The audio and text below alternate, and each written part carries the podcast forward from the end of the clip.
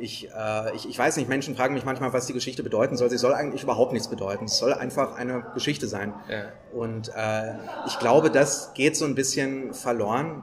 Äh, teilweise, dass, dass man Geschichten schreibt, einfach um des Erzählens willen, äh, ohne unbedingt etwas vermitteln zu wollen, ohne unbedingt eine Aussage vermitteln zu wollen, ohne sich irgendwie äh, politisch positionieren zu wollen mit einer Geschichte, sondern einfach nur um äh, aus, aus Freude am Narrativen im Grunde, aus Freude am Erzählen.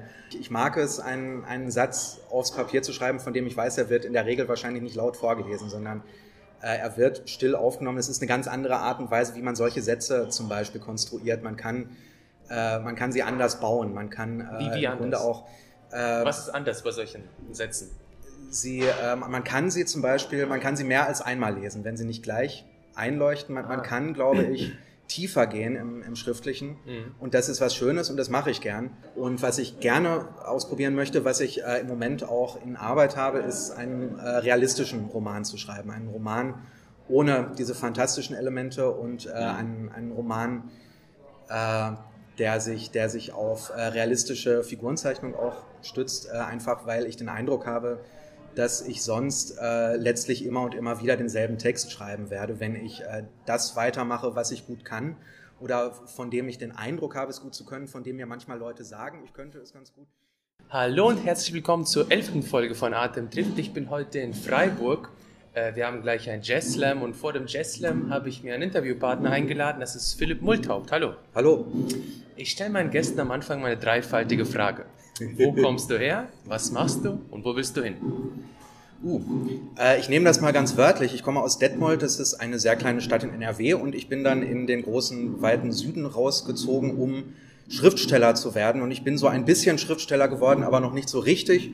Und äh, weil man irgendwie Geld verdienen muss und von irgendwas leben muss. Äh, und das kann man in der Regel nicht als Schriftsteller, bin ich an die Uni gegangen und habe da sinnloses Zeug studiert, nämlich Literaturwissenschaft. Und äh, da arbeite ich zurzeit und äh, da kommt so mein Geld her. Mhm. Und äh, ich bin also vollgestopft mit Literatur im täglichen Leben und äh, möchte eigentlich auch gerne, dass das weiterhin so bleibt. Mhm. Und äh, wo willst du hin? Du Ziele, mhm. Träume, Wünsche? Ähm, gerne möchte ich dauerhaft an der Uni bleiben. Ich möchte unterrichten. Es macht mir Spaß zu unterrichten. Es macht mir Spaß, Literatur zu unterrichten, andere Leute zu begeistern für Literatur. Ja. Äh, das ist aber natürlich sehr schwierig, äh, da unterzukommen. Es ist ein Studiengang äh, mit, mit sehr vielen Abgängern. Es gibt sehr wenig Stellen. Es ist ein mhm.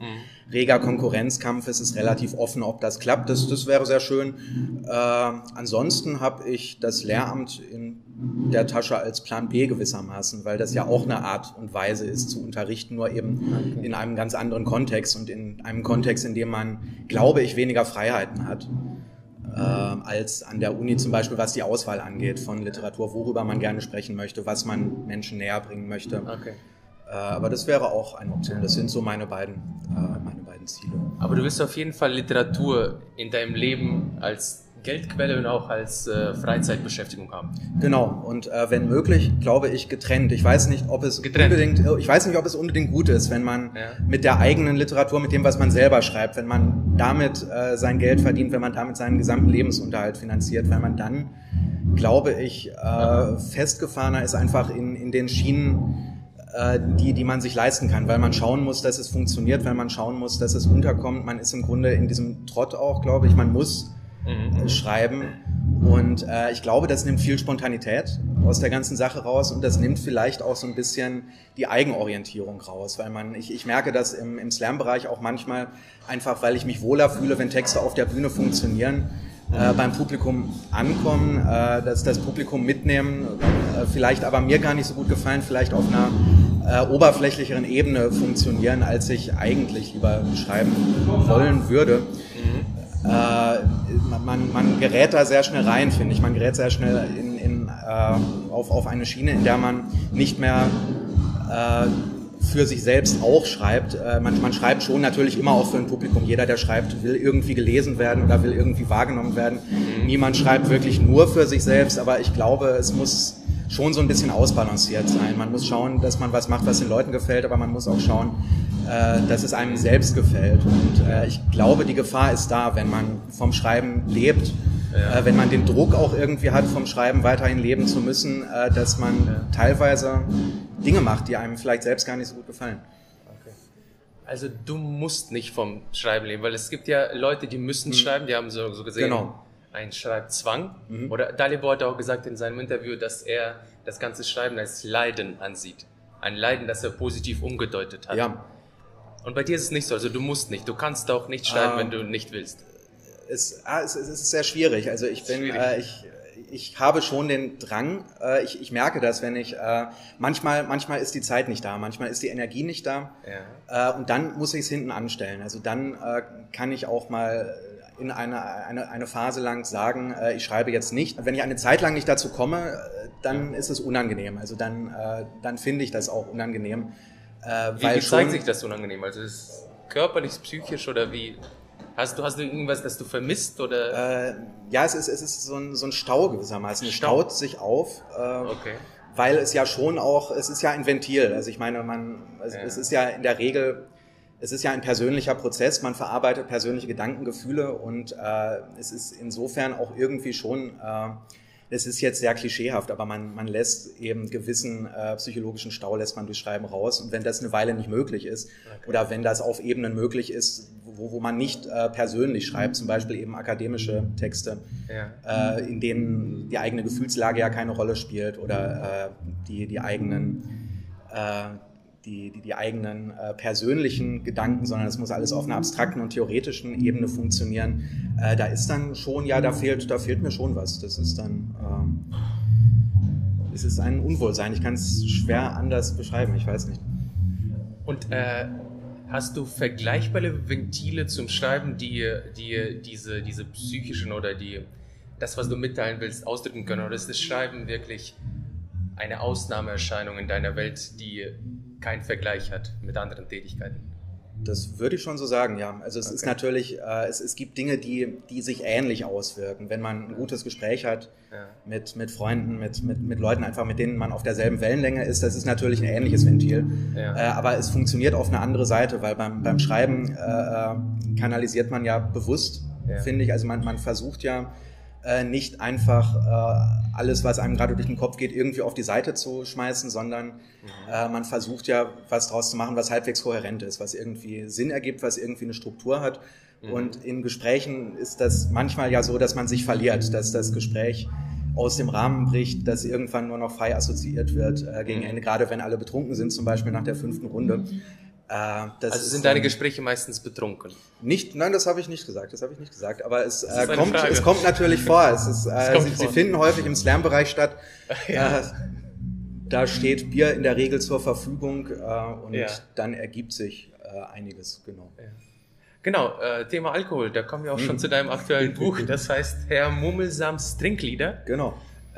kannst du etwas dazu erzählen? Wie ist es entstanden? Wie, wieso dieser Titel auch vor allen Dingen? Äh, es ist ja, ich, ich habe ja, ich habe ein, ein Buch geschrieben, das war mein allererstes, das hieß Herrn Murmelsams Fieberträume, das war auch, das war eine Kurzgeschichtensammlung, ja. äh, die im Laufe von, von zwei, drei Jahren entstanden ist, die ja. einigermaßen, äh, die Kurzgeschichten haben sich alle einigermaßen ineinandergereiht, äh, waren vom Ton her relativ ähnlich, waren äh, thematisch auch relativ ähnlich, haben, haben so ein rundes Ganzes ergeben und äh, ich, ich wollte diesmal, es ist wieder ein Kurzgeschichtenbuch ja geworden, das, äh, die Trinklieder sind auch ein Kurzgeschichtenbuch, aber mhm. äh, ich, ich wollte nicht diese, diese Einheit, ich wollte es nicht ganz so harmonisch haben diesmal, sondern es ist äh, ein Buch, das zwar auch äh, Geschichten zusammenfasst, die ich in den letzten zwei, drei Jahren geschrieben habe und die eben alle irgendwie zusammenhängen über dieses Element des Trinkens. Es wird mhm. immer getrunken in den Geschichten, manchmal ist das nur in einem Nebensatz Manchmal ist das Trinken wirklich auch die, äh, die zentrale Thematik der Geschichte. Das ist relativ unterschiedlich. Mhm. Und äh, ich finde, die Geschichten an sich sind auch äh, vom Tonfall, von der Thematik her relativ unterschiedlich, was, was ich diesmal bewusst so haben wollte, weil ich ein, ein Buch haben wollte, ein bisschen mit Ecken und Kanten.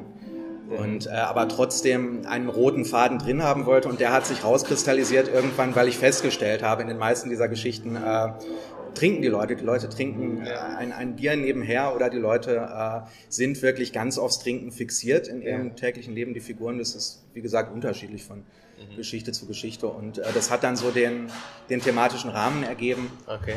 Und äh, daher kam auch der Titel. Aber ja. äh, das war nicht von Anfang an da. Das ist mir erst im Laufe der Zeit aufgefallen, dass es diese äh, Komponente gibt, dass das im Grunde in die meisten Geschichten mit reinspielt. Also hast du quasi ganz ohne darauf zu achten, in fast jeder Geschichte Alkohol als Motiv gehabt und dann hast du dieses Motiv einfach als roten Faden für die Geschichten Genau, also es ist mir, irgendwann ist es mir aufgefallen und ab ah, da okay. habe ich natürlich schon drauf geachtet, dass es irgendwie, ah, okay. dass diese Komponente mit vorkommt, damit das Buch in, äh, in den Kontext, äh, damit die Geschichte in den Kontext dieses Buches passt.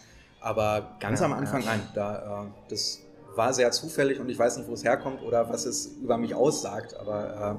Äh, ja, was für eine Rolle spielt Alkohol bei der Entstehung von solchen Büchern oder hm. allgemein? Trinkst du beim Schneiden oder musst du nüchtern äh, sein? Oder? Ich, ich, muss nüchtern sein und ich glaube auch, das ist der Regelfall. Es gibt ja, okay. es gibt diesen Mythos, dass äh, ja. Alkohol oder allgemein das Drogen irgendwie die Kreativität erweitern, das Bewusstsein erweitern. Ja. Äh, und es gibt ja natürlich, das ist kein Geheimnis, es gibt einen Haufen Schriftsteller, die äh, alkoholabhängig waren, drogenabhängig waren, ja. teilweise auch schwer. Hemingway, äh, Bukowski, Bukowski genau.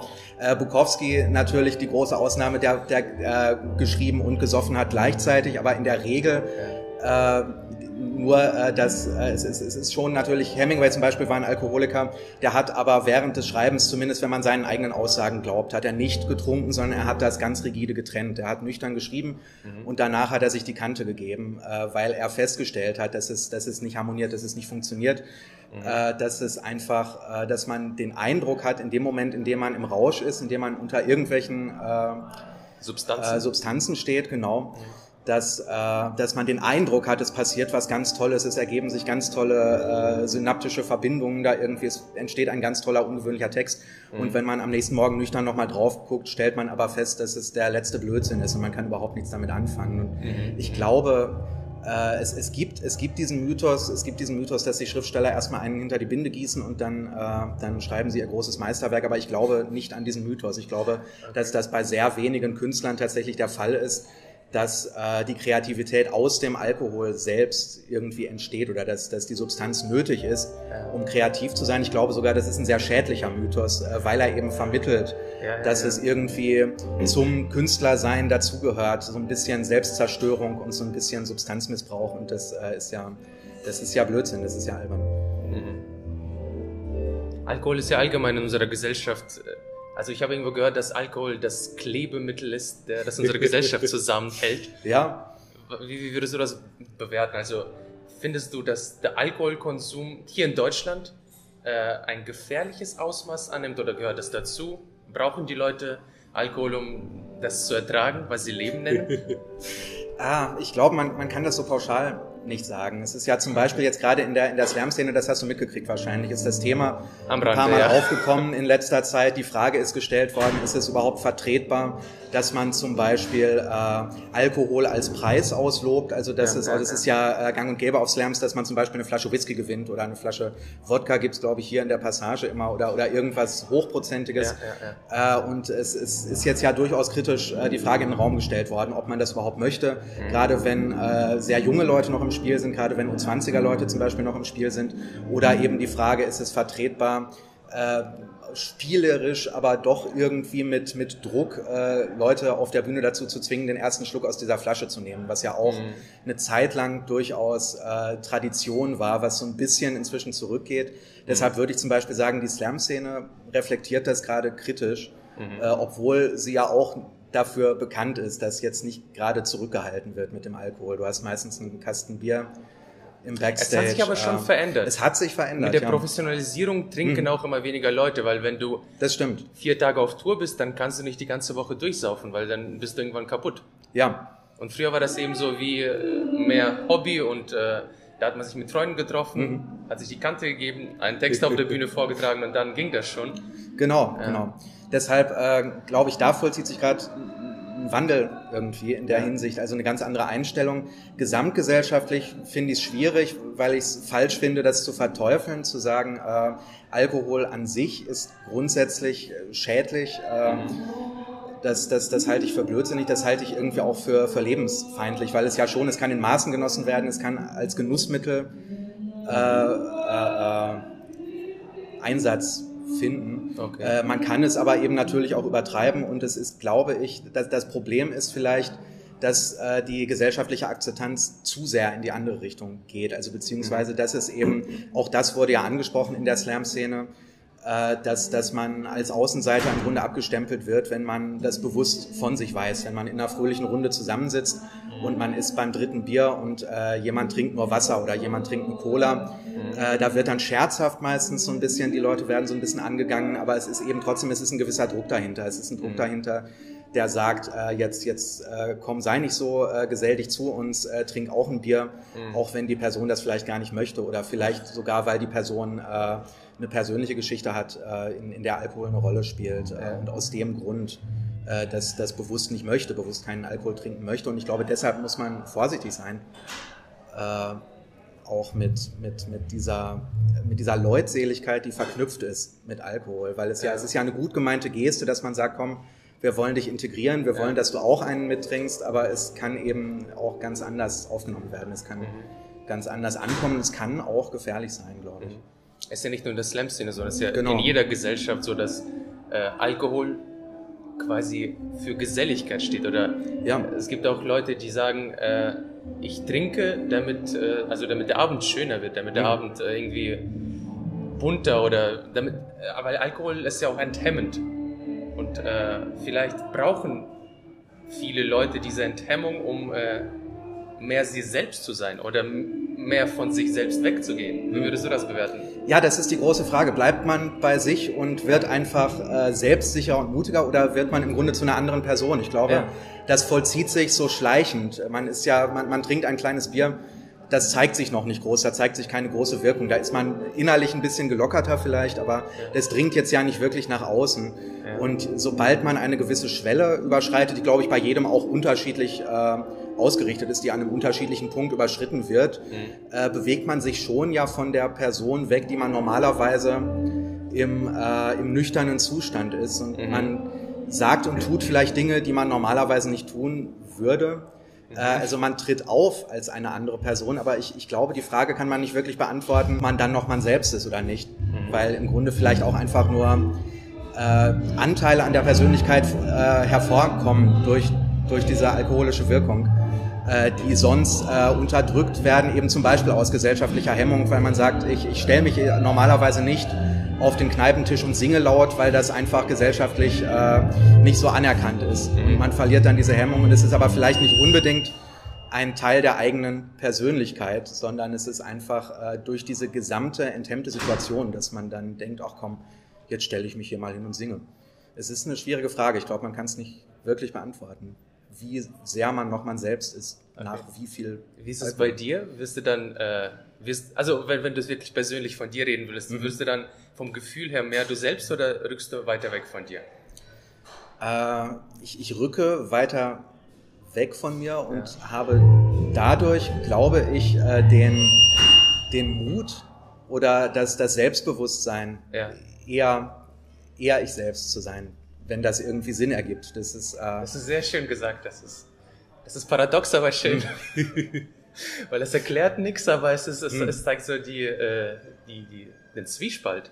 Weil es, ja. Ist ja, es ist ja, ja, es ist wahrscheinlich beides. Es ist beides, dass du, weil Wer, wer soll dir denn sagen, was du wirklich bist oder wer du wirklich bist? Ja, das ist, das ist, das genau. ist, glaube ich, genau das Problem. Das ja. äh, macht die Frage nicht beantwortbar. Ja. Okay, dann äh, kommen wir zu deinem Buch. Ähm, ja. Ich habe äh, viele Geschichten, die mir gefallen haben in diesem Buch. Mhm. Eine Geschichte ist mir besonders aufgefallen, äh, Scheiß Metaphern. Ah. äh, da, da, geht es um einen ähm, nicht sehr erfolgreichen Schriftsteller, der in einer Bahnhofsbuchhandlung ja, genau. Äh, versucht äh, herauszufinden, wer seine Bücher liest. Also ja. er, er lauert quasi den Leuten auf, die vom äh, Bücherregal stehen und mhm kommentiert das auch teilweise. Also er, äh, er, er, ist unzufrieden mit seiner Leserschaft, kann man so sagen. Ja. Äh, wie, wie ist die Geschichte entstanden und äh, ja, was willst du damit sagen? Äh, ah, vielleicht erstmal, wie ist sie, wie ist sie entstanden? Ich ja. habe äh, ich hab ein Faible für, für so Groschenromane, ja. so, so Western und Krimis und die, die ja im Grunde nun wirklich keine große Literatur sind, die relativ äh, flott runtergeschrieben sind, äh, die stilistisch auch nicht in die Tiefe gehen, die inhaltlich sehr platt sind, die eigentlich überhaupt nichts haben, was, was einem irgendwie was gibt, wenn man ein bisschen Anspruch sucht, aber die ich trotzdem auf, auf eine gewisse Art und Weise sehr mag, weil sie so, so naiv sind und eine Welt präsentieren, die es so nie gegeben hat und die es äh, wahrscheinlich auch nie geben wird. Es, es wird ja sehr idealisiert, es wird äh, sehr viel mit Klischees gearbeitet und ich habe mich gefragt, äh, wer sind die Leute, die sowas schreiben eigentlich? Also die wirklich davon leben, die jede Woche äh, so, so ein Heft da raushauen müssen, wovor ich Hochachtung habe. Das ist ja, das ist eine Leistung, einfach eine handwerkliche, dass, äh, dass man so im Akkord arbeitet. Und äh, natürlich darf man jetzt diese, diese Figur, die ich für die Geschichte erfunden habe, nicht als, als Repräsentation tatsächlich dieses Berufsstandes missverstehen. Also ich gehe nicht davon aus, dass die alle besoffen am Bahnhofskiosk rumlungern und äh, darauf achten, wer ihre Hefte kauft, weil die dafür gar keine Zeit haben. Aber äh, ja. daher kam das eigentlich, dass ich mich gefragt habe, wer, wer schreibt diese Hefte und äh, wie stehen die eigentlich zu ihrer eigenen Arbeit? Ja. Und äh, äh, sind die zufrieden mit dem, was sie da, was sie da raushauen? Haben die vielleicht andere Ambitionen, aber machen das einfach, weil sie dadurch äh, finanziell sich abdecken, weil dadurch das, das Geld reinkommt, womit wir eben bei dem Thema auch wieder wären, äh, was, was bewirkt ist, ja. wenn man vom Schreiben leben muss, gewissermaßen, oder wenn man in einer Situation ist, in der das eben die erste Einkommensquelle ist. Ja. Äh, und daher, daher kam die Geschichte eigentlich. Ich habe mich gefragt, was, was wäre, äh, was wäre, wenn, wenn die unbedingt wissen wollen, wer eigentlich die Zielgruppe ist, wer eigentlich diese Hefte liest, ob die Hefte überhaupt gelesen werden, weil man das ja nie so genau weiß, wo die eigenen Bücher mhm. äh, am Ende landen, wer die eigentlich liest. Ja. Es ist ja auch eine tragische Figur, also es ist ein, äh, ich glaube, er klaut auch sein Buch am Ende, oder? Es ist ja, also er, er nimmt es mit, ohne zu bezahlen, genau, aber ja. er, er verspricht es zu bezahlen. Er kennt ja, ja. die Kioskinhaberin. Äh, ich, ich würde es als geliehen eher geliehen. Äh, einstufen, als, als wirklich geklaut. Aber es bleibt ja offen am Ende, also man weiß es nicht, ob er es jemals bezahlt. Es ist auch ein Stück weit, also für mich zeigt sich darin so die, diese äh, Tragik, weil er ist ja im Grunde am Ende der Einzige, der sein Buch mitnimmt aus dem Laden. ja. Ohne es zu bezahlen, weil und damit zeigt er ja, dass er selbst, entweder hat er nicht genug Geld, um es zu bezahlen, oder er, äh, er schätzt es gar nicht so sehr, dass er es bezahlen würde. Ja. Das, äh, das ist offen, da, da sage ich nichts zu, da sagst äh, warum, warum er das tut. Ja. Okay, äh, was, was ist ähm, eine andere Geschichte, die mir auch aufgefallen ist, das ist vom, äh, vom Lastwagenfahrer, der ja. ähm, der ein leuchtendes Dreieck oder Viereck auf seiner Wand? Ja, ein Viereck. Ein Viereck, genau. Ein leuchtendes Viereck auf seiner Wand sieht, immer wenn seine Frau eingeschlafen ist neben ihm. Und äh, das, ist, das war auch so ein bisschen, ähm, hatte was vom magischen Realismus. Ja, das von äh, Marquez oder Murakami benutzt es ja auch sehr oft. Äh, könntest du etwas zu der Geschichte erzählen?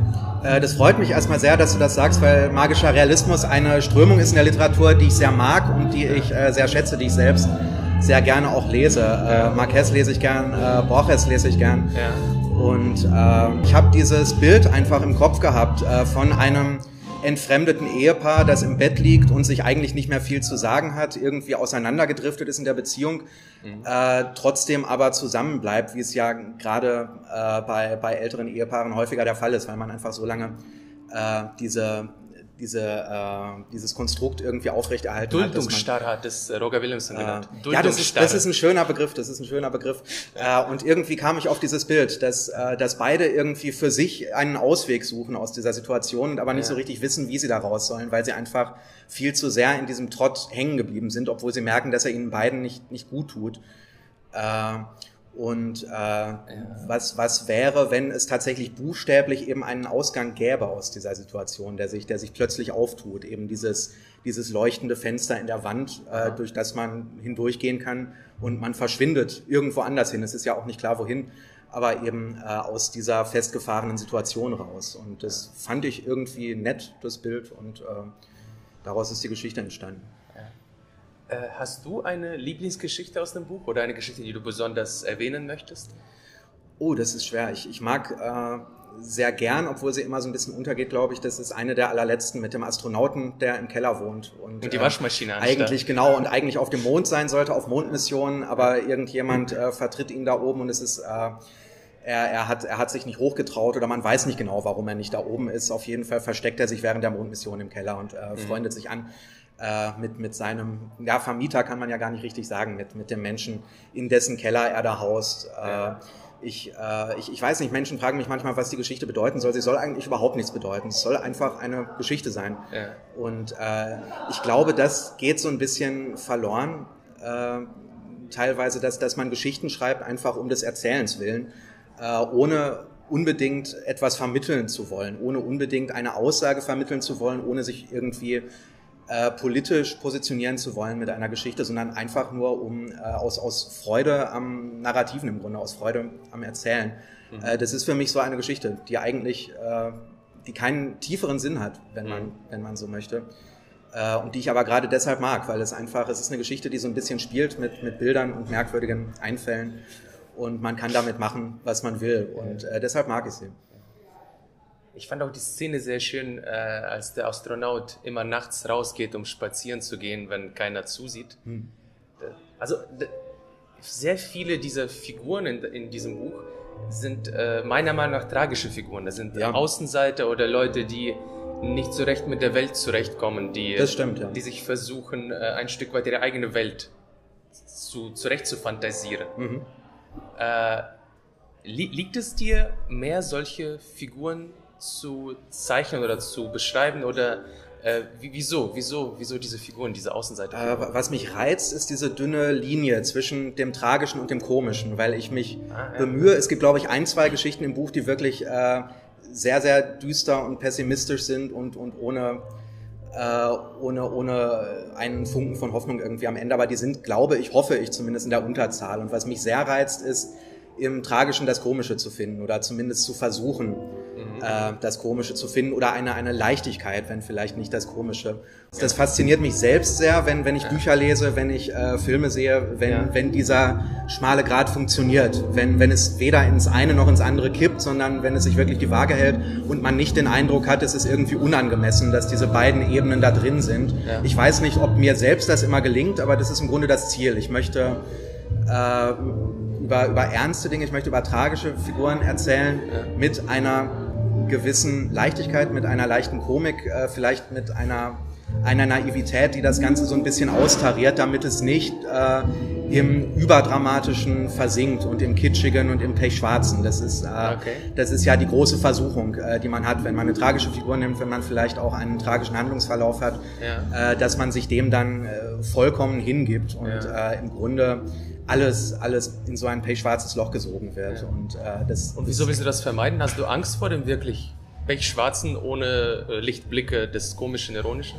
Äh, ich, ich sehe den Sinn darin nicht so wirklich, ehrlich gesagt. Ich glaube, das ist die Sache. Okay. Äh, warum man so etwas schreibt, äh, warum man, außer vielleicht um, um selbst irgendwie äh, Katharsis zu betreiben, also ja. irgendwie äh, eigene Befindlichkeiten äh, zu kanalisieren, eigene Befindlichkeiten mhm. irgendwie aufs Blatt zu bringen, warum man äh, pechschwarze Geschichten schreibt. Wobei das nicht heißen soll, dass ich das nicht ab und an mag. Mhm. Äh, ich mag zum Beispiel 1984 von George Orwell. Das ist ja so, so eines der hoffnungslosesten Bücher, die, die jemals geschrieben wurden, könnte man sagen, finde ich. Aber sind doch auch absurde wirklich, Momente oder so fast schon komische Momente in dem Buch, oder? ja, das, ich weiß nicht, es kommt auf die Betrachtungsweise an wahrscheinlich. Ich finde diesen, es ist ja ein, eine Situation, im Grunde eine Situation wird äh, ausgeleuchtet in diesem Buch, in der es kein Entkommen gibt. Und es läuft ja. alles auf diesen logischen, unvermeidlichen Schluss zu, äh, an, an, dem im Grunde die Dinge genauso stehen wie am Anfang, mhm. bis darauf hin, dass, dass der Protagonist, der am Anfang so, so einen leichten rebellischen Funken in sich hatte, dieser Funke wird ja erstickt und damit endet das Buch. Und äh, es gibt im Grunde keine Aussicht darauf, dass sich jemals irgendetwas ändern wird an dieser, äh, an dieser Situation, an diesem Status quo. Und das ist zum Beispiel etwas, äh, das im Kontext natürlich äh, Sinn ergibt, weil dieses Buch ja, zumindest habe ich das so für mich interpretiert, eine Warnung sein soll, vor allem, dass man es so weit im Grunde nicht kommen lassen darf, ein solches totalitäres Regime entstehen zu lassen, mhm. weil es dann keinen Ausweg mehr gibt. Und dann ist natürlich das die logische Konsequenz, dass man eine Geschichte auch ohne jede Hoffnung und äh, in, in dieser Düsternis bis ganz zum Ende erzählt. Und ich glaube, äh, die Absurdität, die da vielleicht manchmal rausspricht, äh, ist, die, die hat ja nichts äh, angenehm komisches. Es ist ja eine, eine es, es ist einfach, äh, es erscheint absurd, weil es eine so absurde Situation ist, dass man sie sich gar nicht denken möchte. Aber ich, ich habe jetzt, ich weiß nicht, also komische Seiten habe ich an diesem Buch nicht gefunden oder mhm. Leichtigkeit. Selbst die, die Liebesgeschichte, die erzählt wird äh, innerhalb der Rahmenhandlung, ist ja äh, ist, ist nicht wirklich äh, äh, liefert nicht wirklich diese Momente der Leichtigkeit, weil eben die ganze Zeit dieser schwere Schatten äh, darüber hängt des Überwachungsstaates und weil man von Anfang an im Grunde weiß, dass das keine Chance hat, dass das nicht funktionieren wird, was ja mhm. der Fall ist dann tatsächlich auch am Ende. Inwieweit würdest du sagen, dass dieses Buch 1984 ja. heute Realität ist? Ah, das ist, äh, es ist ja in aller Munde. Es, es werden ja. so oft Vergleiche gezogen und das Faszinierende finde ich, dass sie aus allen Richtungen kommen, aus allen politischen Richtungen. Es wird von rechts und von links gesagt, äh, wir leben entweder in einem Überwachungsstaat oder wir steuern hin auf einen Überwachungsstaat. Äh, zum Beispiel, was ich sehr befremdlich finde, wird das Buch auch von, äh, von, von Rechtspopulisten gerne in den Ring geworfen, wenn man sagt, äh, wir wollen zum Beispiel, es, es soll eine Klimadiktatur aufgebaut werden. Das ist ja gerade, das ist ja so eine fixe Idee von der rechten Seite, dass äh, auf, aufgrund des Klimapakets zum Beispiel, aufgrund, dass man irgendwelche Abgaben befürchtet, äh, die die Bürger überfordern, dass man sagt, es soll hier im Grunde eine, ein, ein Staat äh, aufgezogen werden, äh, der die Bürger überwacht, der den Bürgern verbietet, zum Beispiel gegen solche Maßnahmen sich auszusprechen, was ja völliger Unsinn ist, äh, weil die Möglichkeit durchaus besteht, weil teilweise die Menschen, die behaupten, es gäbe keine Meinungsfreiheit, Gebrauch machen von dieser Meinungsfreiheit, um zu sagen, es gibt keine Meinungsfreiheit, was ein, ein, ein völlig lächerliches, eine völlig lächerliche Erscheinung ist.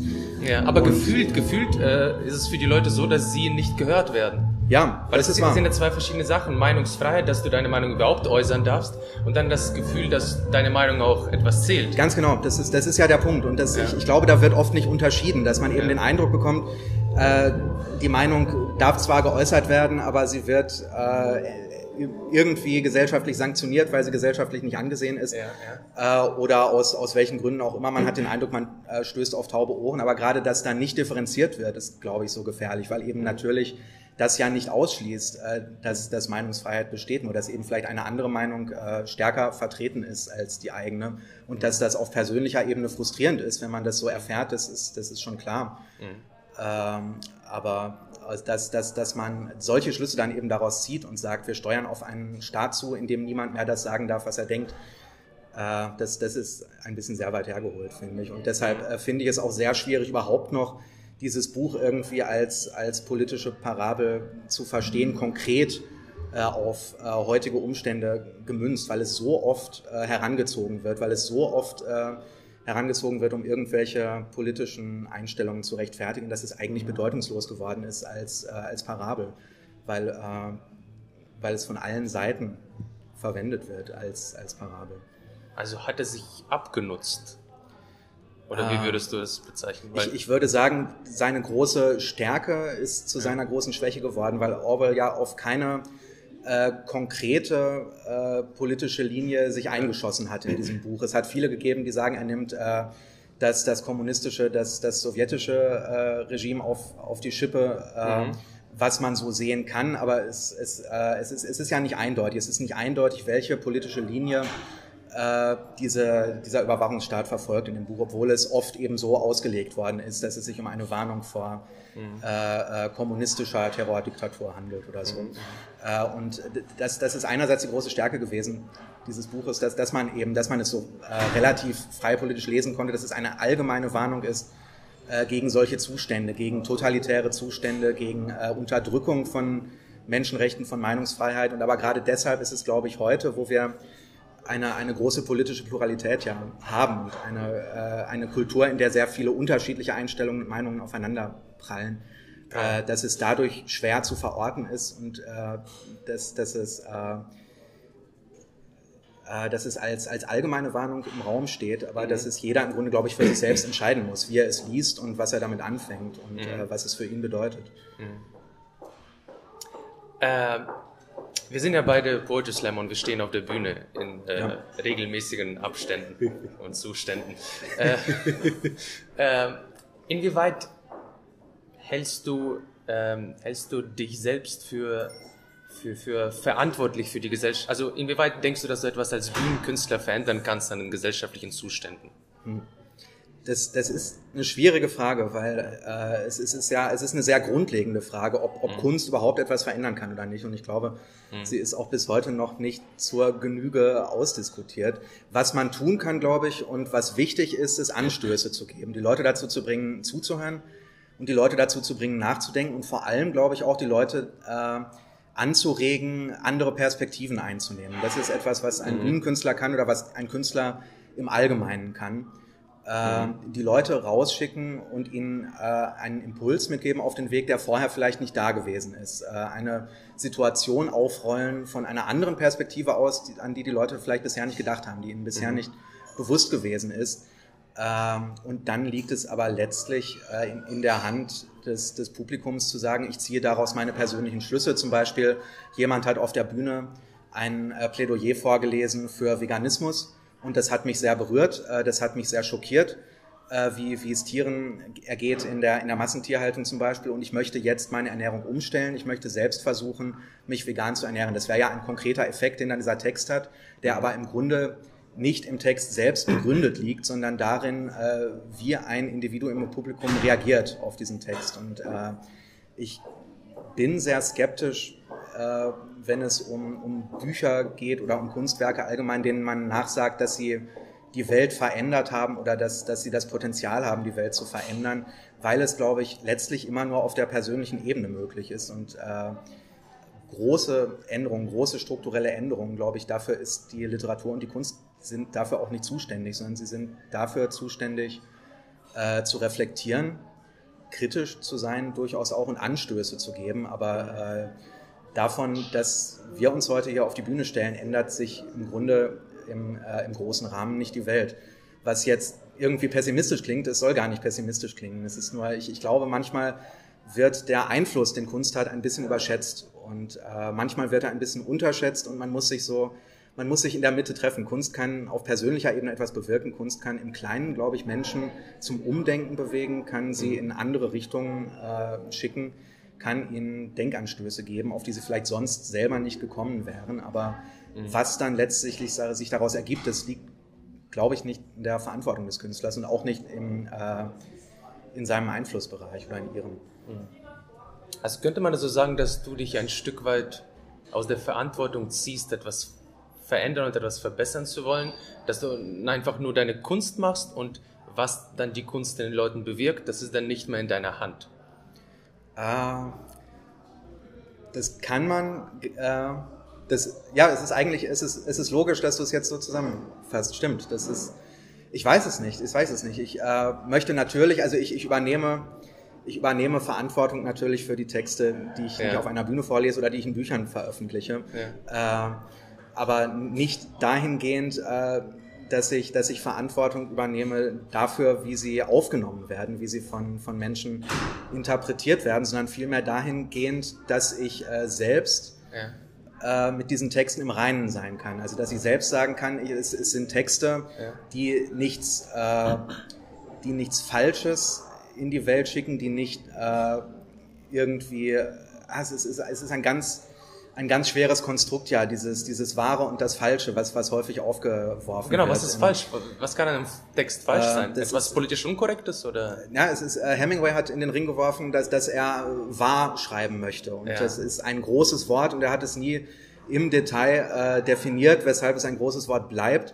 Äh, ich habe das immer so verstanden, dass man im Grunde äh, dass man nicht manipulieren soll. Also dass man, dass man ehrlich sich selbst gegenüber sein soll, wenn man Texte schreibt, dass man durchaus auch sich selbst kritisch hinterfragen soll. Ja. Wenn man zum Beispiel, gerade wenn man eine bestimmte politische Linie sehr klar fährt oder eine, eine bestimmte Überzeugung sehr fest verankert hat, ja. ähm, dass man sich äh, erlaubt und dass man sich traut, auch das durchaus zu hinterfragen, wenn man einen Text schreibt und nicht einfach äh, unreflektiert äh, Positionen rauszuhauen, sondern äh, mhm. sich, sich zu fragen, ist das, was ich hier schreibe, äh, ist das gut durchdacht? Mhm. Äh, ist das vielleicht auch ausgewogen oder will ich vielleicht, äh, es kommt ja auf die Textsorte auch an, möchte ich einen wütenden Aufruf schreiben, das darf dann natürlich, das darf dann auch mal polemisch sein, das darf dann mhm. auch mal das darf dann auch mal etwas einseitiger werden, aber ich glaube, im Großen und Ganzen ist, es, ist es wichtig, mhm. dass, man, dass man nicht vereinfacht, dass man nicht verkitscht äh, mhm. und dass man möglichst, äh, möglichst reflektiert und möglichst mehr als eindimensional an, an Themen herangeht. Mhm. Und ich glaube, darin liegt schon eine Verantwortung, der man sich stellen muss. Aber wie, wie gesagt, jemand im Publikum jetzt diesen Text aufnimmt, ich, ich glaube, man kann dafür gar keine Verantwortung übernehmen, weil man, äh, weil man, weil es jenseits der äh, deines Einflussbereiches genau, liegt. Genau. Ähm, ist es dir wichtig, was äh, Leute über deine Texte sagen? Oder schreibst du wirklich für dich und was dann, was dann zurück an Feedback kommt, das ist dann äh, Bonus oder Belastung? Nein, nein, das, das ist mir schon sehr wichtig, weil man natürlich okay. dadurch auch äh, erfährt, wie, wie, wie Texte ankommen. Und äh, wie gesagt, es ist äh, schwierig, das zu steuern. Äh, vielleicht ist was, es unmöglich, äh, wie, wie, ein Text aufgenommen wird. Ah, ja, äh, okay. vielleicht ist es in manchen Fällen sogar unmöglich, aber es ist natürlich sehr interessant zu wissen, wie er aufgenommen wird, ja. weil man daraus dann entsprechende Schlüsse ziehen kann, weil man vielleicht auch merkt, äh, ich, dieser Text ist ganz anders aufgenommen worden, als ich eigentlich äh, wollte, als ich eigentlich äh, angedacht hatte. Mhm.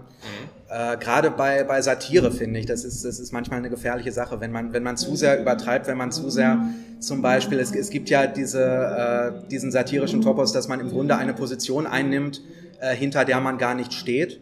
Äh, sondern gegen die man eingestellt ist und die man aber so stark übertreibt, äh, dass man sie dadurch ins Lächerliche zieht. Und das mhm. ist äh, ein zweischneidiges Schwert, weil es oft, äh, habe ich jetzt erlebt, oft ernst genommen wird. Also auch wenn man vorher das einordnet in den Kontext, wenn man versucht, relativ deutlich zu machen, dass es ein satirischer Text ist. Es kann dann vorkommen, mhm. äh, dass man sich hinstellt, zum Beispiel mit einem Text, der sich, der sich lustig macht über äh, übertriebene Fremdenfeindlichkeit, über übertriebenen Rassismus und mhm. äh, der aber für bare Münze genommen wird und nachher kommen Leute und sagen, hör mal, das war ein rassistischer Text.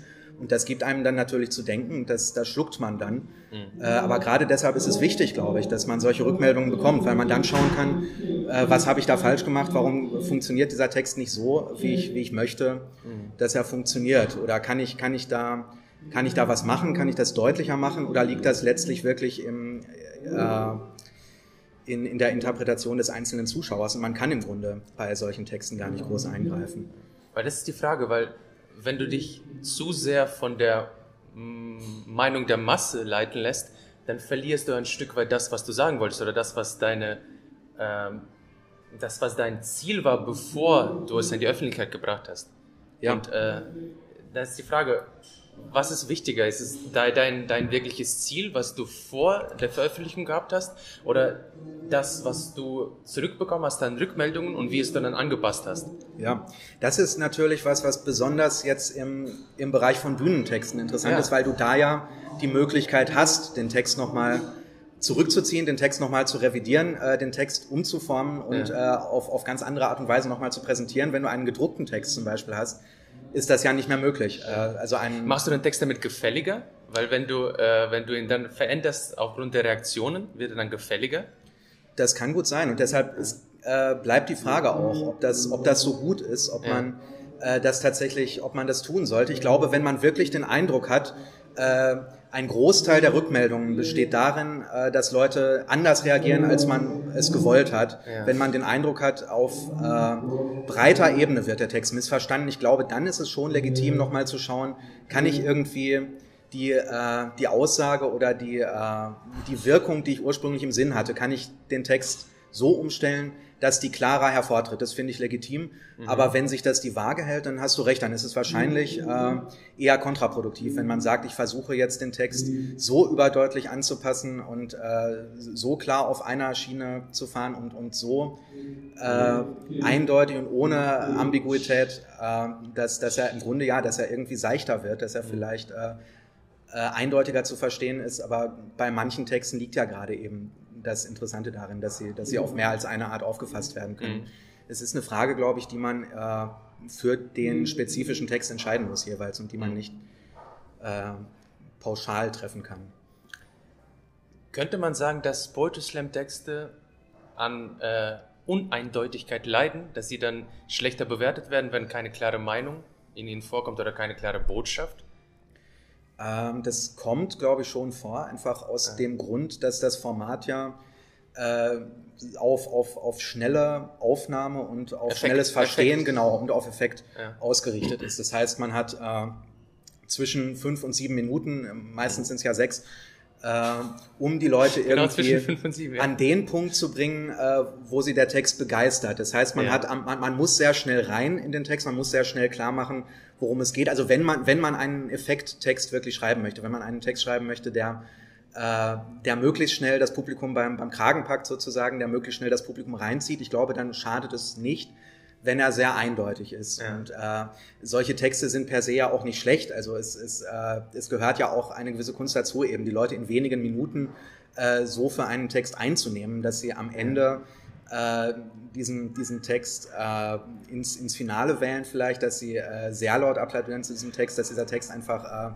gut aufgenommen wird. Ja. Das ist eine Kunst für sich und es ist aber andererseits eben gibt es dadurch den Gegeneffekt, ja, das schon, glaube ich, Texte, die nicht so klar einzuordnen sind, bei denen vielleicht auch am Anfang gar nicht gleich klar ist, in welche Richtung sie gehen, ja. äh, dass die zwar oft interessanter sein können, gerade wenn man eben viel in dem Format unterwegs ist, wenn man sehr viele Texte hört, ja. äh, sind das die, die, die, man, äh, die man interessanter findet, weil man einfach mhm. nicht so richtig weiß, wo sie hingehen. Aber ein Publikum, glaube ich, das nicht so häufig auf Slams geht, ist da anders eingestellt. Und deshalb ja. kann es sein, dass solche Texte es schwerer haben, wenn, wenn sie nicht, äh, wenn sie nicht am Ende das Ganze das Ganze rausreißen vielleicht. Das ist dann, ich glaube, verziehen wird eine gewisse Ambivalenz in der ersten Hälfte, ja. wenn, wenn noch unsicher ist, wo es hingeht, äh, wenn noch unsicher ist, was der Text überhaupt versucht, aber mhm. wenn sich das durch den ganzen Text zieht und ich glaube, wenn er uneindeutig endet, äh, wenn also der Künstler, genau, wenn der Künstler von der Bühne geht und es ist immer noch nicht genau klar, ob er irgendwie Stellung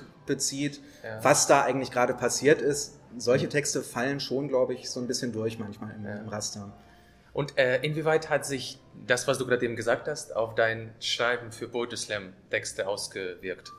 Äh, ich habe festgestellt tatsächlich, dass ja. ich äh, stärker, äh, dass, dass es größere Unterschiede gibt inzwischen zwischen äh, Texten, die ich für die Bühne schreibe und äh, Texten, die ich für, ja. für Buchveröffentlichungen schreibe oder generell Texte, die schriftlich gemeint sind, angedacht ja. sind, die gelesen werden sollen und nicht gehört. Ja. Äh, am Anfang habe ich da gar nicht groß differenziert und äh, das waren dann auch Texte, das waren eher narrative Texte, das waren Kurzgeschichten eben. Äh, mhm. das waren teilweise auch, äh, viele davon sind, sind in dem ersten Buch, äh, das ich veröffentlicht habe, die, die Fieberträume, Herrn Mommelsams Fieberträume, mhm. die haben auf der Bühne auf breiter Ebene nicht sehr gut funktioniert. Es kamen häufiger vereinzelt Menschen nachher und haben gesagt, sie mochten die Texte. Mhm äh, dieser und jener Text hat Ihnen sehr gut gefallen, aber äh, so, so, die große Wirkung ist ausgeblieben, weil es mhm. eben Texte waren, die sich nicht so wirklich orientiert haben an diesem Slam-Format. Und ich ja. habe dann später, äh, mittlerweile schreibe ich für die Bühne in der Regel auch Texte, die auf die Bühne ausgerichtet sind. Also Texte, die auf schnelles Verstehen setzen, Texte, die ein bisschen auf Effekt setzen, Texte, die äh, schon auch versuchen, das, das Komische und das Ernste irgendwie auszutarieren, aber die häufig dann doch eher in die, in die komische Richtung tendieren, womit ich mhm. es mir natürlich auch einfach mache, weil äh, es, es ist ein Klischee, aber es, äh, man kann es ja trotzdem häufig sehen, dass eben Texte äh, die knackige Formulierungen verwenden, die die Leute zum Lachen bringen, die den mhm. Leuten eine klare Botschaft vermitteln. Solche Texte funktionieren besser, solche Texte haben äh, ein größeres Potenzial, einen irgendwie auch äh, für kurze Zeit befriedigt zurückzulassen auf der Bühne, weil einfach eine, eine äh, intensive Publikumsreaktion was Schönes ist und äh, mhm. eine verhaltene äh, ist, ist was weniger Schönes. Und, mhm. äh, ja. Pizza ist da. Pizza ist da. ja. Wollte, wollte, nee, nee, nee, nee, gleich. Erst später. Äh, ähm, Genau, und ich, ich, ich, ich weiß nicht, ob es, äh, es ist die große Frage, glaube ich, schreibt man eher für sich selbst oder schreibt man für ein Publikum und äh, man, man hat, wenn man auf der Bühne steht, natürlich stärker das, das Publikum im Auge, glaube ja, ich. Ja. Es sei denn, äh, man, man experimentiert wirklich, man, man äh, möchte einen Text ausprobieren, bei dem man keine Ahnung hat, wie er funktioniert, was ja auch sehr spannend sein kann, mhm. wenn man dann merkt, er funktioniert oder er funktioniert nicht. Ja. Aber äh, ich habe festgestellt, dass ich in letzter Zeit eben stärker äh, darauf hinarbeite, dass ein Text schnell beim Publikum ankommt, dass er äh, gefällt.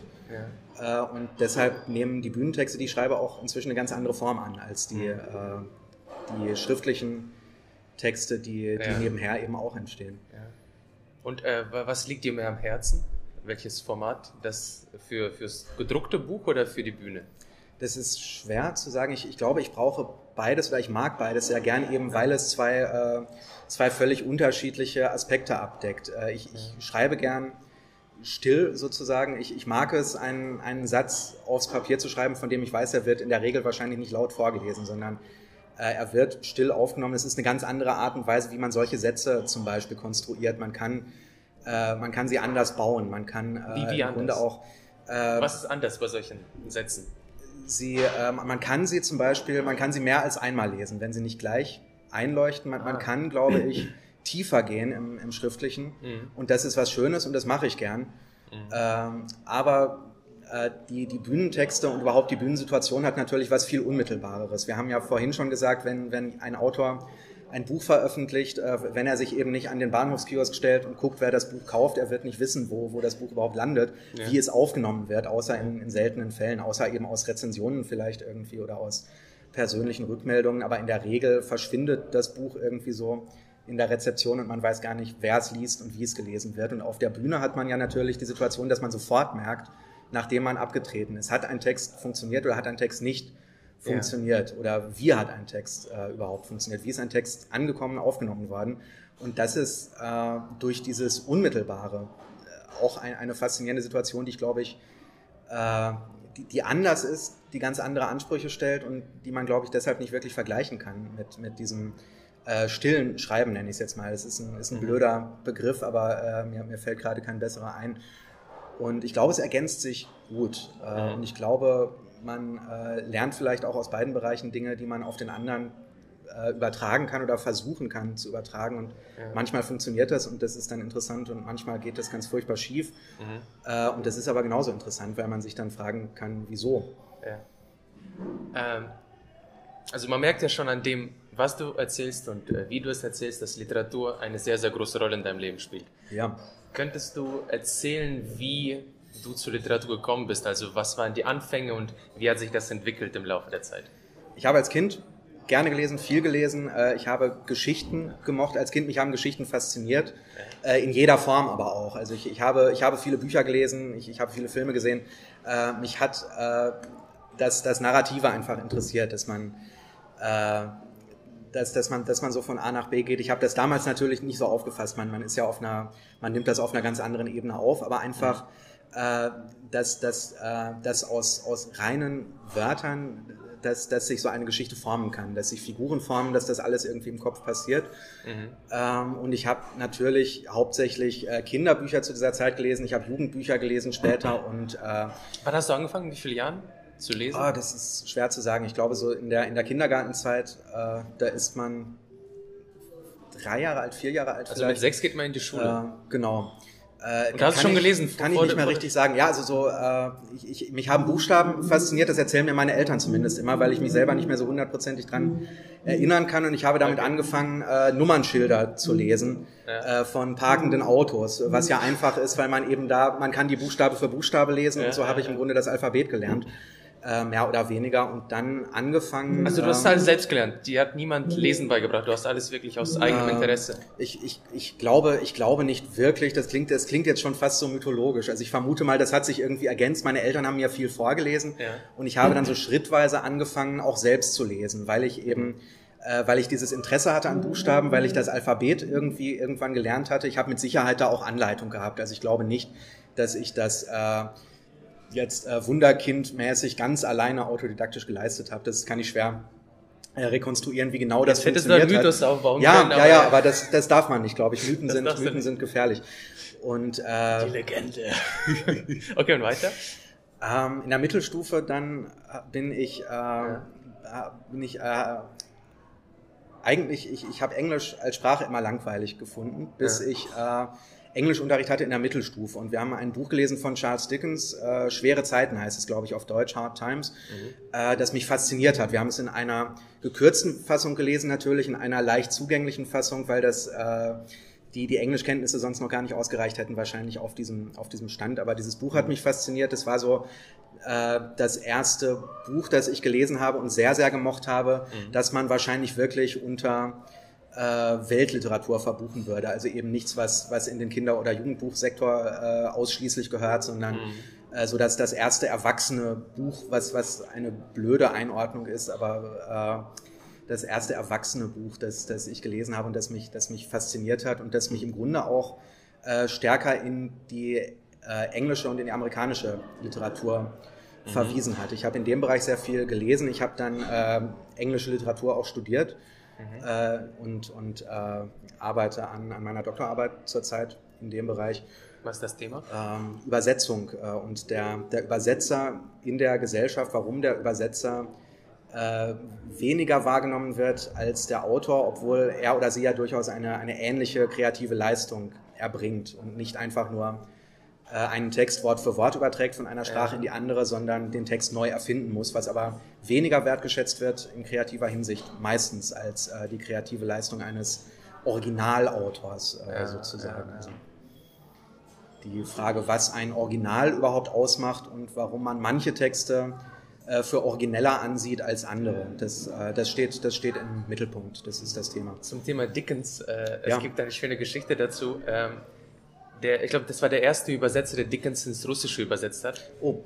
Und äh, er wurde für, also Dickens ist durch ihn sehr berühmt und sehr beliebt geworden. Ja. Und später ist rausgekommen, dass er sehr, sehr viel dazu gedichtet hat.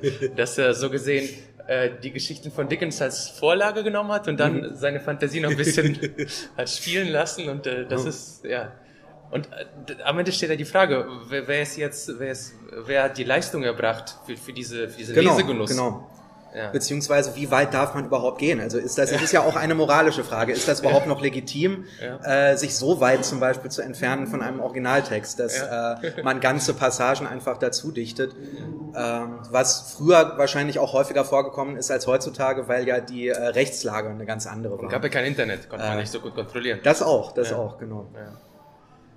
Genau, und äh, du warst bei der Mittelstufe stehen geblieben. Wie ging es dann weiter? Nach der Mittelstufe, nach Dickens? Ähm, also deine Literaturwertung, deine, dein mhm. literarischer Weg. Wie ging es ah, dann weiter? Es, ich, ich, ich weiß gar nicht, ob man das so. Äh, ich ich habe ich hab sehr breit gelesen in dieser Zeit. Ich habe äh, viel deutsche Literatur gelesen. Ja. Äh, ich habe auch später, als ich mit dem Studium angefangen habe, ich habe deutsche und englische Literatur im Bachelor studiert. Ich bin dann von mhm. der deutschen später ein bisschen, äh, habe ich mich wegbewegt, weil ich den Eindruck hatte, äh, dass es irgendwie, es ist eine es ist eine Art der Literatur, gerade die modernere, gerade die im 20. Jahrhundert, äh, die mich weniger anspricht, weil sie sehr verkopft ist, weil sie sehr intellektuell ist, äh, weil sehr stark unterschieden wird zwischen intellektuellem Anspruch und zwischen äh, Unterhaltungsanspruch. Und das ist etwas, was im englischsprachigen Raum zum Beispiel weniger stark getroffen wird, diese Unterscheidung. was man zum Beispiel an Charles Dickens sieht. Charles Dickens gilt als einer der großen Schriftsteller der Weltliteratur. Er ist aber gleichzeitig auch wirklich gelesen worden äh, von vielen Menschen und eben nicht nur von Literaturwissenschaftlern oder von der intellektuellen Elite, mhm. sondern er ist ja in Zeitschriften veröffentlicht worden äh, zu Lebzeiten. Er hat äh, diese Fortsetzungsromane veröffentlicht in Zeitschriften, die sind von, von einer großen Menge Menschen äh, unterschiedlicher Schichten auch gelesen worden. Mhm. Was man jetzt zum Beispiel über so jemanden wie Peter Handke nicht sagen kann oder über Günter Grass oder äh, die, die Blechtrommel ist ein, äh, ein Verkaufserfolg natürlich auch gewesen, nicht nur ein, ein kritischer Erfolg, ja. aber die Frage steht im Raum, wie viele Menschen dieses Buch ungelesen im Regal stehen haben. Und äh, ich habe den Eindruck, es sind sehr viele, weil ich sehr häufig das höre von Leuten. Sie haben entweder versucht, es zu lesen und sind irgendwie gescheitert, oder sie haben es im Regal stehen, aber haben es gar nicht erst versucht. Das ist jetzt nur, nur, so als Beispiel, aber ich glaube, das kommt generell häufig vor, dass die deutsche Literatur eher äh, sich, sich an eine intellektuelle Elite richtet und auch so verstanden werden möchte. Und äh, dass die englische Literatur und auch die amerikanische sich äh, in vielerlei Hinsicht weniger wichtig nimmt und dass äh, Unterhaltungswert nicht unbedingt ehrrührig ist äh, oder Humor nicht unbedingt ehrrührig ist, ja. äh, was es jetzt im Deutschen natürlich auch nicht ist, aber es ist eine ganz andere Form der Literatur, ja. die ich äh, während der Oberstufe sehr interessant fand. Wie gesagt, da habe ich viel auch äh, klassische deutsche Literatur gelesen, äh, aber ich bin nach und nach davon abgerückt, weil ich äh, dieses äh, intellektuell verkopfte weniger gemocht habe, als ich festgestellt habe, es gibt auch andere Möglichkeiten, anspruchsvoll zu sein. Zum Beispiel äh, wer? Hm? Fällt dir jemand ein? Äh, jemand zu, also ein zu, Autor, äh, ja, ein Autor, der äh, weniger verkopft und trotz, also unterhaltsam, aber trotzdem gehaltvoll ist. Ich, ich, ich muss ihn nochmal aus der, aus der Schublade holen. Dickens auf jeden Fall. Dickens, okay. Äh, Hemingway unbedingt. Hemingway hat ja äh, diese, diese berühmte äh, diese Eisberg-Taktik verfolgt. Also auf der, auf der Oberfläche, an der Oberfläche äh, sind das Texte, die sehr schlicht geschrieben sind, also auf eine anspruchsvolle Art schlicht, aber eben doch äh, sprachlich sehr schlicht, sehr einfach.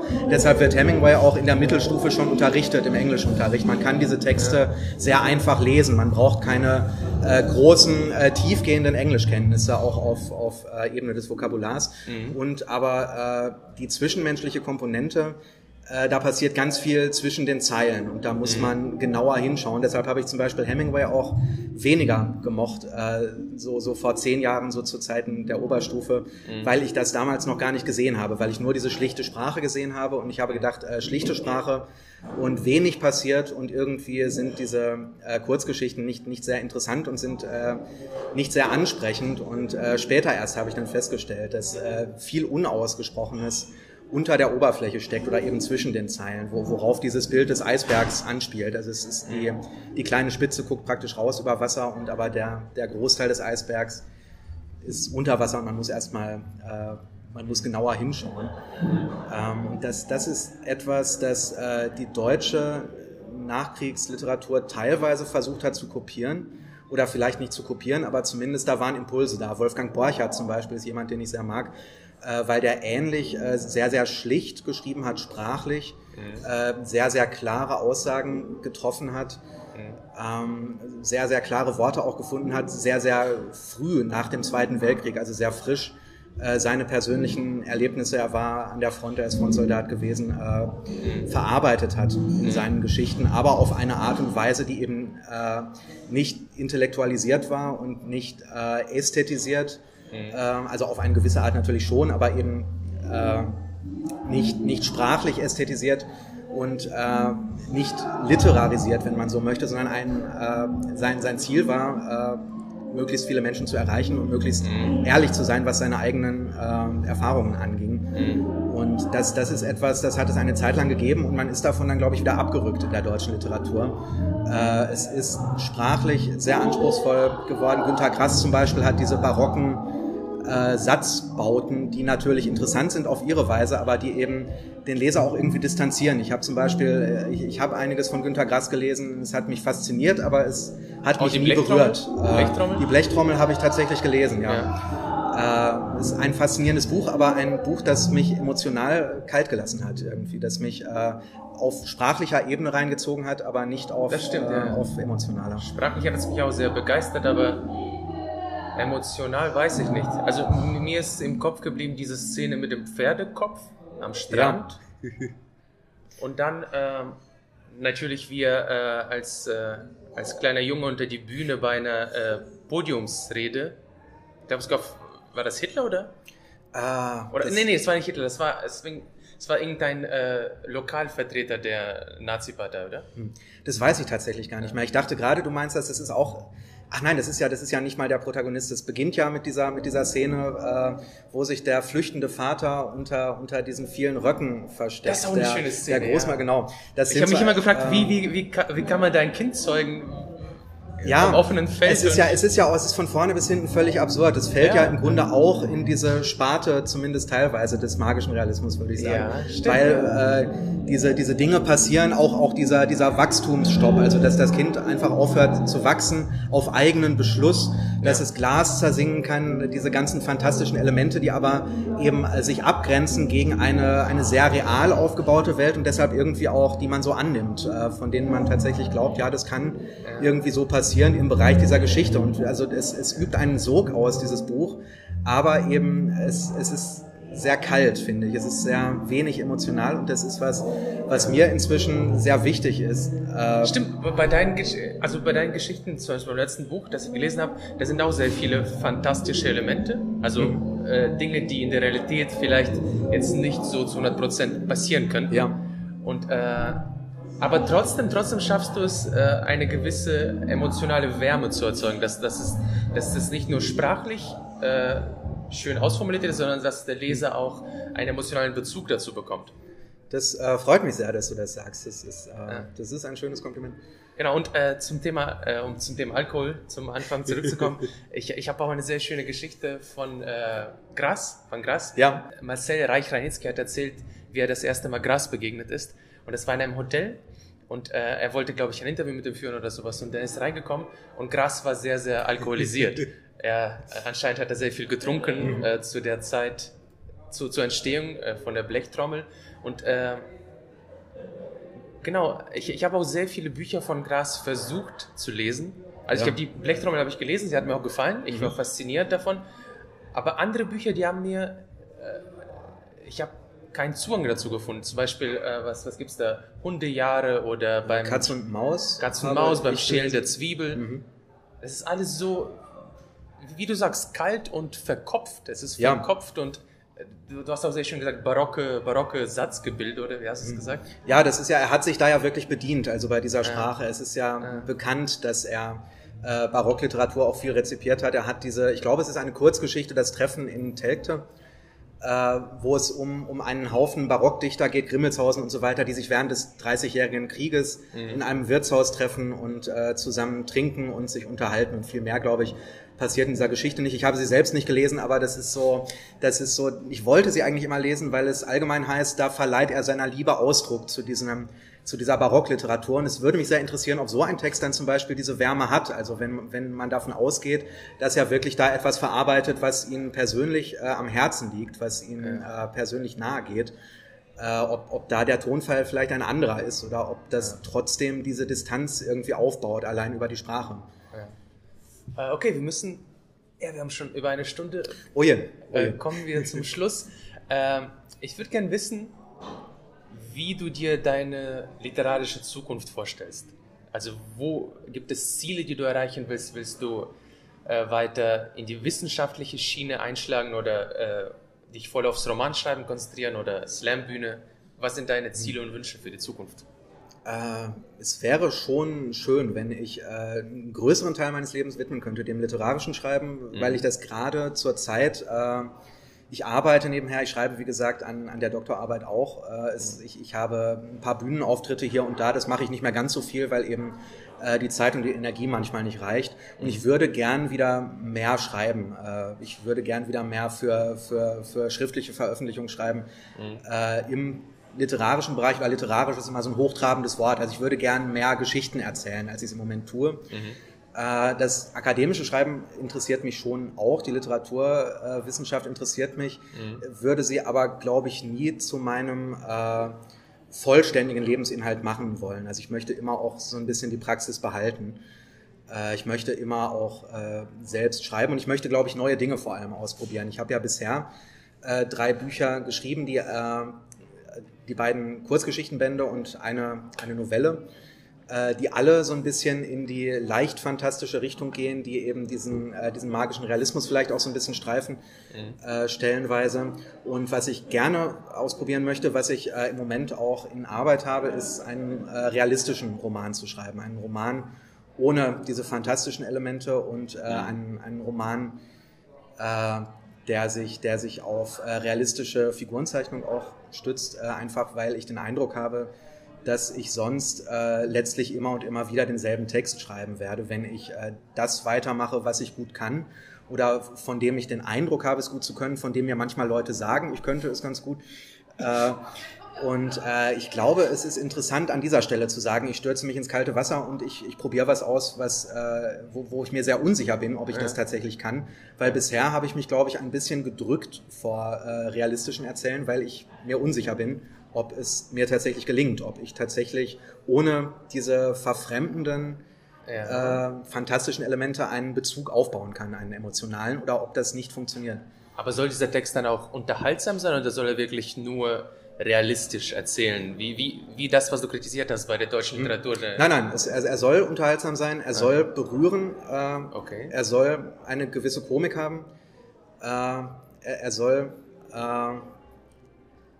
äh, es ist eigentlich, äh, es ist ein ähnlicher Rahmen wie der, den du vorhin beschrieben hast. Also ja. es, ist ein, es ist eine ernste Geschichte, ja. aber ich möchte sie nicht ernst erzählen. Und äh, das ist vielleicht, das ist die Verbindung zu den, zu den Sachen, die ich bisher geschrieben habe, weil ich das ja. eben auch da immer versucht habe. Aber ich möchte es auf einer anderen Ebene diesmal versuchen, weil ich äh, es einfacher finde, äh, Leichtigkeit reinzubringen mit diesen fantastischen Elementen. Das macht es einfacher. Und wenn die fehlen, ist die Frage, funktioniert das noch oder äh, scheitert man dann? Und du willst komplett drauf verzichten, also nicht mal irgendwie ansatzweise? Nein. Nein. Das verbietest du dir. Das verbiete ich mir. Mal schauen. Ich meine, man darf sich nichts verbieten, glaube ich. Man muss immer schauen, wie sich entwickelt. Ja. Aber das ist zumindest der Plan. Ja. Und hast du da Vorbilder, die, die, äh, die diesem realistischen Erzählen entsprechen, das du anstrebst?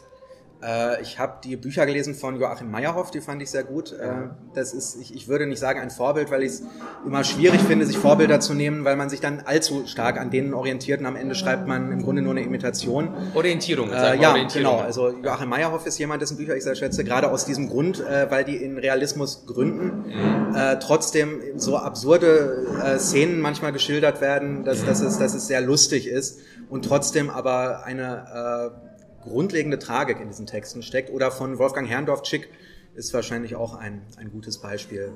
Es, ist, äh, das ist ja auch ein Jugendbuch. Das ist ein Jugendbuch, ja. ja. Aber auch da würde ich sagen, es ist eigentlich im Kern eine ernste Geschichte, eine emotional ernstzunehmende Geschichte, sagt man vielleicht besser, die sehr leicht und sehr lustig erzählt ist und trotzdem berührt. Und das ist, ja. glaube ich, mein Ziel. Weil das sind auch tragische Momente, das Mädchen, das so verwahrlost ja, die beiden ja. trifft. Und äh, ich habe gehört, es soll auch eine Fortsetzung geben, äh, die die Geschichte des Mädchens erzählt. Ja, das stimmt. Die habe ich ja. nicht gelesen, nicht aber gelesen. die ist äh, inzwischen veröffentlicht, glaube ja. ich, schon seit einiger Zeit. Gut, äh, also äh, das war das war ein schönes Gespräch. Ja, das fand das ich auch. war äh, mit, mit etwas äh, Störgeräuschen, aber mal sehen, wie das am Ende auf, auf Band klingt. Mhm. Äh, ich bin gespannt, ja. ja. Gibt es einen, einen Abschluss, gibt es Abschlusswörter, die du gerne unseren Hörern ans Herz und in den Kopf setzen willst? Ah, ich weiß nicht. Äh, lest viel, geht zu Poetry Slams, äh, schaut euch Kunst an, äh, macht das breitflächig, lasst euch nicht für dumm verkaufen, reflektiert, was ihr hört, reflektiert, was ihr lest.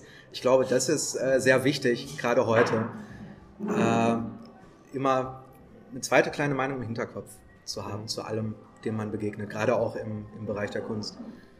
Gut, vielen Dank. Das war Philipp Multhaupt äh, bei Atem trifft und wir hören uns beim nächsten Mal. Ciao, ciao.